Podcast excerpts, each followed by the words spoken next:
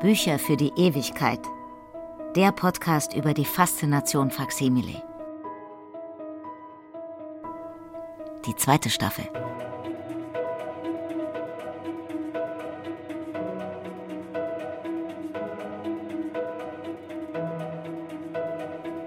Wladimir Balzer im Gespräch mit Menschen, die schöne Bücher lieben.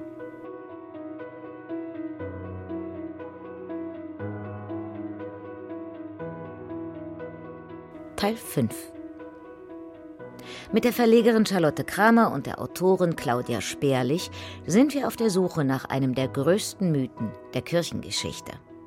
Eine Päpstin. Ihr Name Johanna. Hundertfach beschrieben und dargestellt, aber gab es sie wirklich? Eine Frau auf dem Thron der Kirche? Schönen guten Tag, Frau Sperlich. Guten Tag. Also, Johanna als Päpstin. Vielleicht wollen wir gleich mal in den Kern gehen. Was ist denn Ihre These? Gab es sie oder gab es sie nicht? Nein, auf gar keinen Fall. Es sind sich inzwischen wirklich Historiker aller Konfessionen einig darüber. Inzwischen heißt übrigens im Wesentlichen schon seit dem 17. Jahrhundert. Ja, dass es sie nicht gab. Also es dass ist es eindeutig. Sie nicht gab ja, und ja. nicht gegeben haben kann. Nicht gegeben haben kann. Gut, also ich meine, es gab ja durchaus diese Tradition, dass sich Frauen in Männerkleidern immer wieder auch in so männliche Vorherrschaftsbereiche eingeschleust haben. Das heißt, ganz theoretisch wäre es denkbar gewesen, oder? Was meinen Sie? Nein, nein, wäre es nicht. Um Papst zu werden, muss man ja erst einmal Priester werden. Es gibt da sehr wenige Ausnahmen, aber dem ging ja auch im 13. Jahrhundert, in dem diese Sage das erste Mal aufkam und auch im 9., der, frühen, der frühesten Zeit, in die diese Johanna äh, lokalisiert wird, gab es ja bereits eine Ausbildung zum Priester, die eine Weile dauerte. Man wurde nicht eben von eben auf jetzt vom Laien zum Papst. Man war bereits in der Kirche aktiv und hatte ein reges Gebetsleben, natürlich in Gemeinschaft mit Mönchen, mit Geistlichen. Da kann mir irgendwie keiner vormachen, dass bei einem bekannten und zumindest nach außen frommen Menschen, der bei den Gebeten ja immer gesehen wird und mit dem eine enge Gemeinschaft besteht, nicht auffällt, dass er plötzlich hochschwanger ist selbst bei den weiten Gewändern der Geistlichen. Nein, das kann nicht sein. Und dass er sich nie rasieren muss. Kommt ja auch noch dazu. Also für so blöd halte ich Männer einfach nicht. Dass man das nicht hätte erkennen müssen. Dass, dass ne? man das nicht hätte merken können. Mhm. Dass man es nicht selbstverständlich gemerkt hätte. Allein schon die Form der Hände, des Halses, muss sich nie rasieren, kriegt nie einen Drei-Tage-Bart. Das ist ausgeschlossen, dass sowas nicht gemerkt wurde. Ja. Kann es denn sein, dass vielleicht auch die, die Männerwelt das ganz bewusst mitgemacht hat? Also ich meine, es wäre ja durchaus möglich gewesen, Nein. dass man so etwas mal als trojanisches Nein. Pferd ausprobiert. Nein. Ne? Ist nicht undenkbar, ne? Äh, Mhm.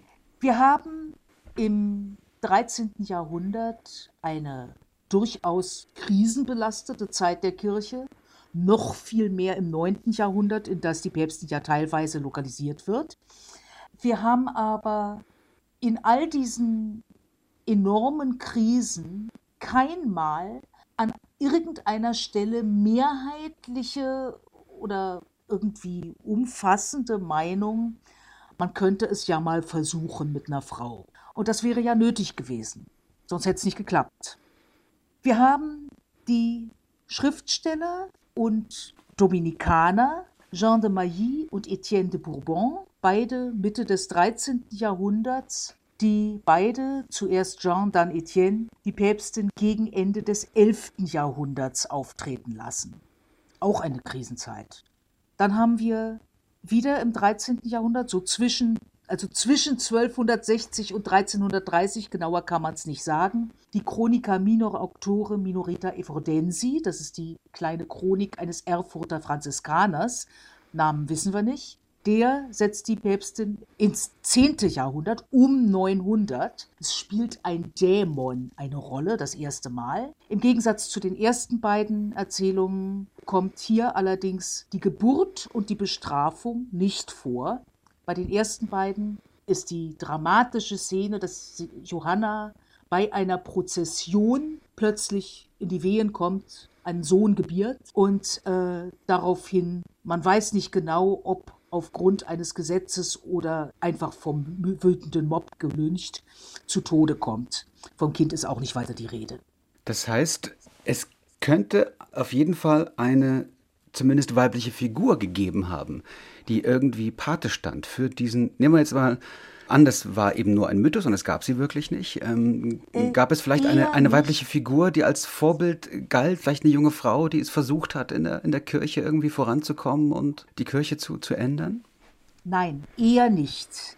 Also es gibt Möglichkeiten, es gibt verschiedene Möglichkeiten, wer das gewesen ist. Also die beiden Urtexte, sag ich mal, Jean de Mailly und Etienne de Bourbon, sind höchstwahrscheinlich Satiren. Und sie beziehen sich möglicherweise auf den Papst Johannes IV., der den Beinamen das Weib trug, unfreundlich genug, weil man ihm in politischer Hinsicht Laschheit vorwarf. Und aus irgendeinem mir bis heute nicht ganz erklärlichen Grunde Laschheit ja als weibisch gilt. Die Geschichte ist einerseits satirisch überspitzt auf einen Zeitgenossen oder Vorgänger. Das weiß man auch nicht ganz. Es muss nicht dieser Johannes IV. gewesen sein. Es ist andererseits ist sie natürlich krass frauenfeindlich. Johannes IV. ist also eine Möglichkeit. Es gibt verschiedene andere Möglichkeiten. Es gab ja noch eine ganze Menge andere Johannese auf dem Papstthron, die sehr unfreundlich betrachtet wurden. Marozia könnte das weibliche Vorbild sein. Das ist jetzt so meine private Theorie. Marozia, die Papstmacherin, äh, die mehreren Päpsten, darunter ihrem Sohn, auf den Thron verwolfen hat und wohl ein ziemliches Biest war. Also ein, eine machthungrige Frau, die sich mit berühmten Männern schmückte, denen sie zum Ruhm verhalf. Dann gibt es, abhängig von Marozia, mehrere Johannese, wie gesagt, auf dem Papstthron. Immerhin wurde auf Marozia zu ihren Lebzeiten bereits das Wort Pornokratie geprägt. Was für ein Wort. Ja, und das hat sie sich auch mühevoll erarbeitet. Ja. Es gab mehrere andere geistliche Päpste und andere, auf die das eine Satire sein kann. Wie gesagt, ja. Das Allerwahrscheinlichste ist Johannes IV. Ja. Nun ist es natürlich die eine Frage, wie dieser Mythos entstand und wie es vielleicht eine Satire war oder ein Kommentar oder eine Metapher. Auf der anderen Seite scheint ja diese Figur Johanna, diese, ich sag jetzt mal, Päpstin, nicht wegzudenken zu sein aus der Geschichte der katholischen Kirche als einer der Geschichten, die man sich eben bis heute erzählt und die ja immer wieder auch über die Jahrhunderte aufgegriffen worden sind. Also von Boccaccio, Achim von Arnim, Bert Brecht sogar hat sie aufgegriffen. Und bis heute reden wir drüber. Es gab Filme, Bücher. Ein Bestseller ist entstanden. Wir beiden reden hier in diesem Podcast über, über Johanna. Und Sie sind ja jemand, Claudia Sperlich, die sich immer wieder auch mit der Rolle von Frauen in der katholischen Kirche auseinandergesetzt hat, auch kritisch auseinandergesetzt hat. Mhm. Ist diese Johanna vielleicht auch ein Symbol dafür, dass Frauen mehr wollen in der katholischen Kirche? Dazu ist sie in unserer Zeit gemacht worden. In den 70er Jahren, glaube ich, gab es den ersten Film über sie. Das letzte, was ich jetzt äh, entdeckt habe, es gibt mehrere Filme. Es gibt von 2012 eine abendfüllende sogenannte Dokumentation auf dem ZDF. Da wird sie gerne in eine Heldinnenrolle gesetzt. Es ist nur, wenn man jetzt die Päpstin Johanna als wahr annimmt und ihr mit Sympathie begegnen will, eine Frau, die die Kirche voranbringen wollte, dann stimmt immer noch, dass in den ersten Quellen nichts über ihre Frömmigkeit steht, nur über ihre hohe Bildung. Aber wegen hoher Bildung kommt man nicht auf Papstthron. Wegen hoher Bildung wird man nicht Priester. Und teils über ihre Schönheit, auch das definitiv kein Grund, geistlicher zu werden. Und nichts über ihre Frömmigkeit und vor allem auch nichts über ihre Verantwortung, ihr Verantwortungsgefühl oder vielmehr nur etwas Negatives. Sie hatte einen, nach anderen Quellen mehrere Geliebte, wurde schwanger und hatte offensichtlich nicht das mindeste Gefühl dafür, dass es jetzt vielleicht mal um ihr Kind geht und nicht um sie und sie sich vielleicht mal jetzt wirklich zurückziehen sollte aus dieser angemaßten äh, Rolle. Ja? Das kommt einfach nicht vor. Und dadurch ist Johanna, selbst wenn man jetzt sagt, sie wollte ja etwas Gutes, muss man auch sagen, hat sie aber nicht geschafft. Und wie ist Ihr ganz persönliches Verhältnis zu dieser Figur, Claudia Sperlich? Es ist eine literarisch nicht sehr hochwertig geschriebene Sache. Es ist natürlich eine spannende Geschichte. Spannend finde ich literaturhistorisch, wie etwas, das erst eine Satire ist, dann recht kurze Zeit später ernst genommen wird und dann kaum, dass es den Buchdruck gibt in der Schädelschen Weltchronik mit tiefem Ernst als Weltchronik dargestellt wird. So ist, das ist passiert. Und von da an immer wieder als Wahrheit tradiert, obwohl es, wie gesagt, bereits im 17. Jahrhundert Gelehrte gab, die gesagt haben, das stimmt nicht. Quellenforschung ergibt, es kann nicht stimmen.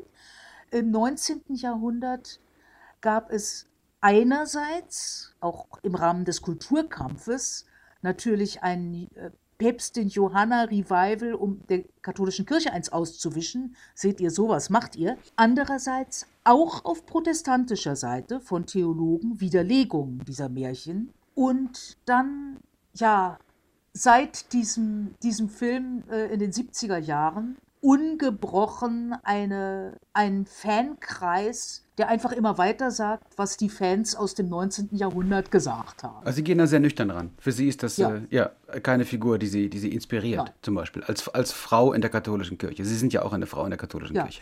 Ich meine, Mal angenommen, es hätte sie gegeben. Was wäre dadurch bewiesen? Dass es auch im Mittelalter, wahlweise dem frühen und dem hohen Mittelalter, schon Betrug und Untreue und Anmaßung gab. Ja, das wussten wir aber schon. Dafür brauche ich keine Päpstin Johanna. Claudia Sperlich, Bloggerin und Autorin. Ich danke Ihnen sehr für das Gespräch über Johanna. Gerne.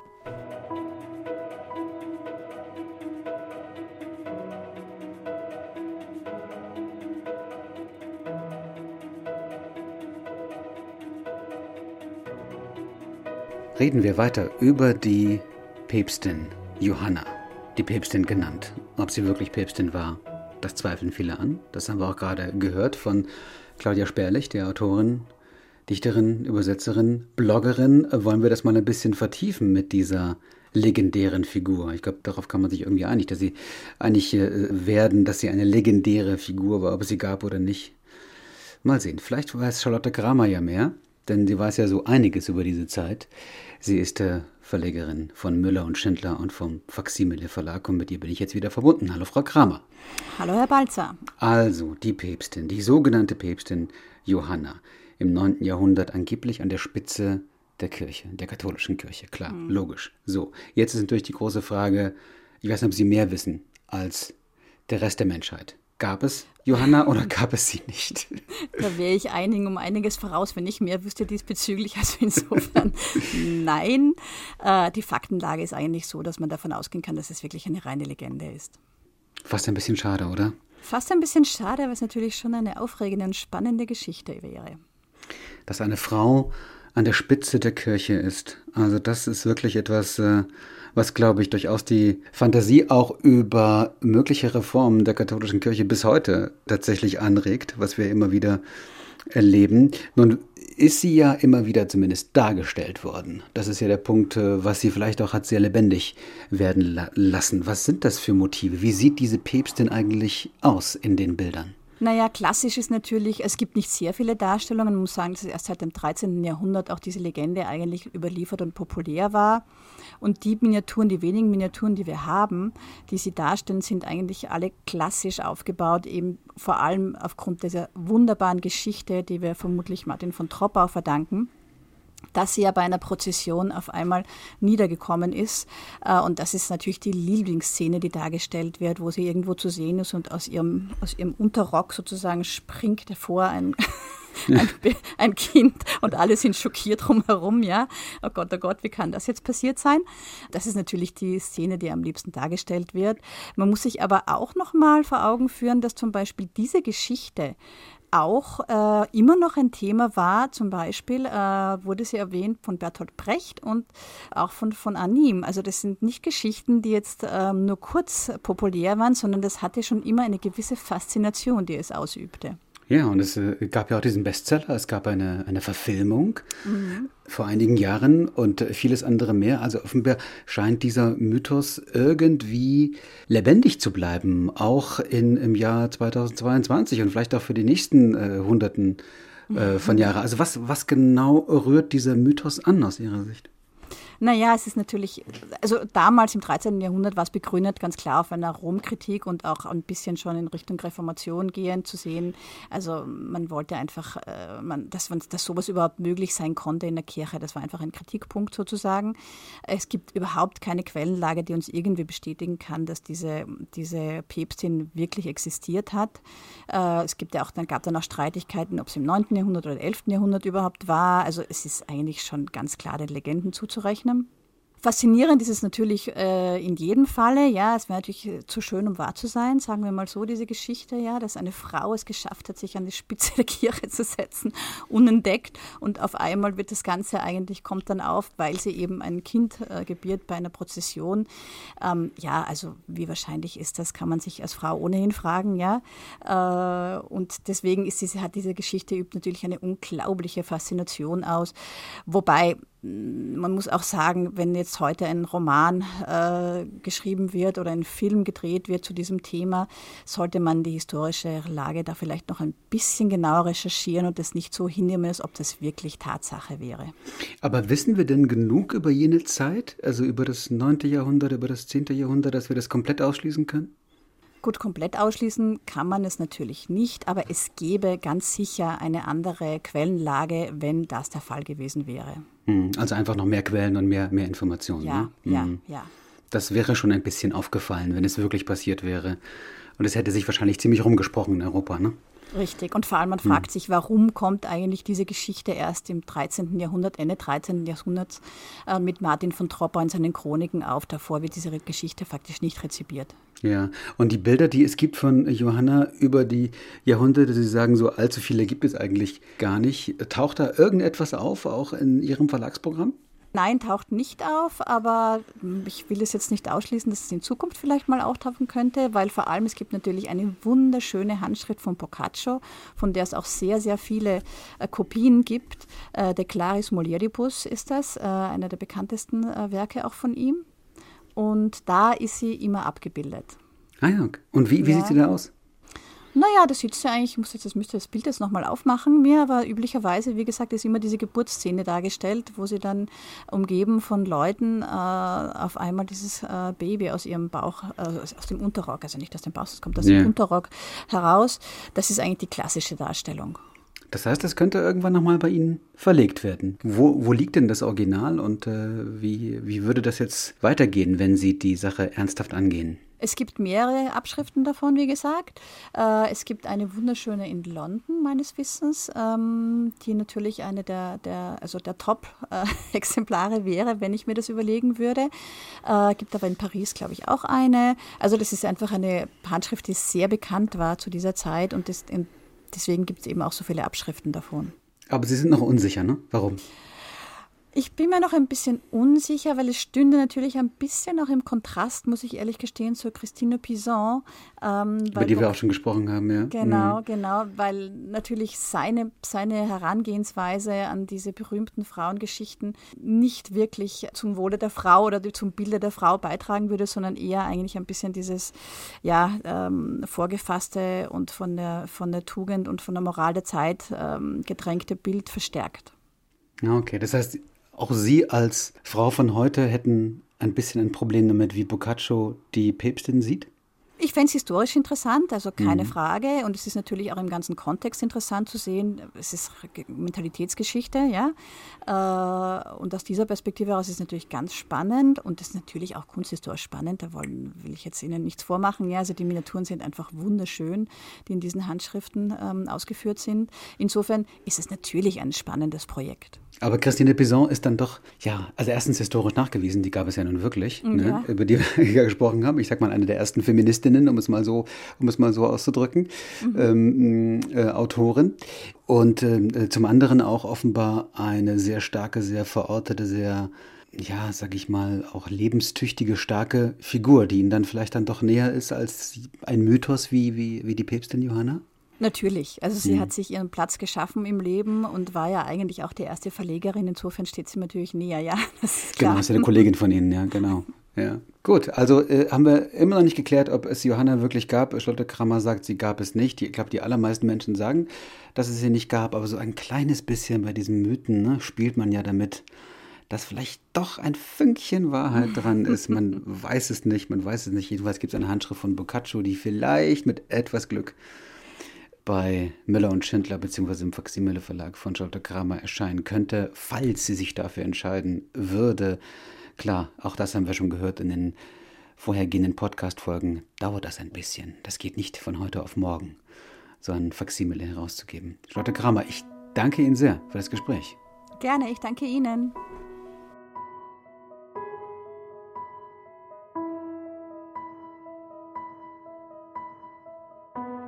Bücher für die Ewigkeit.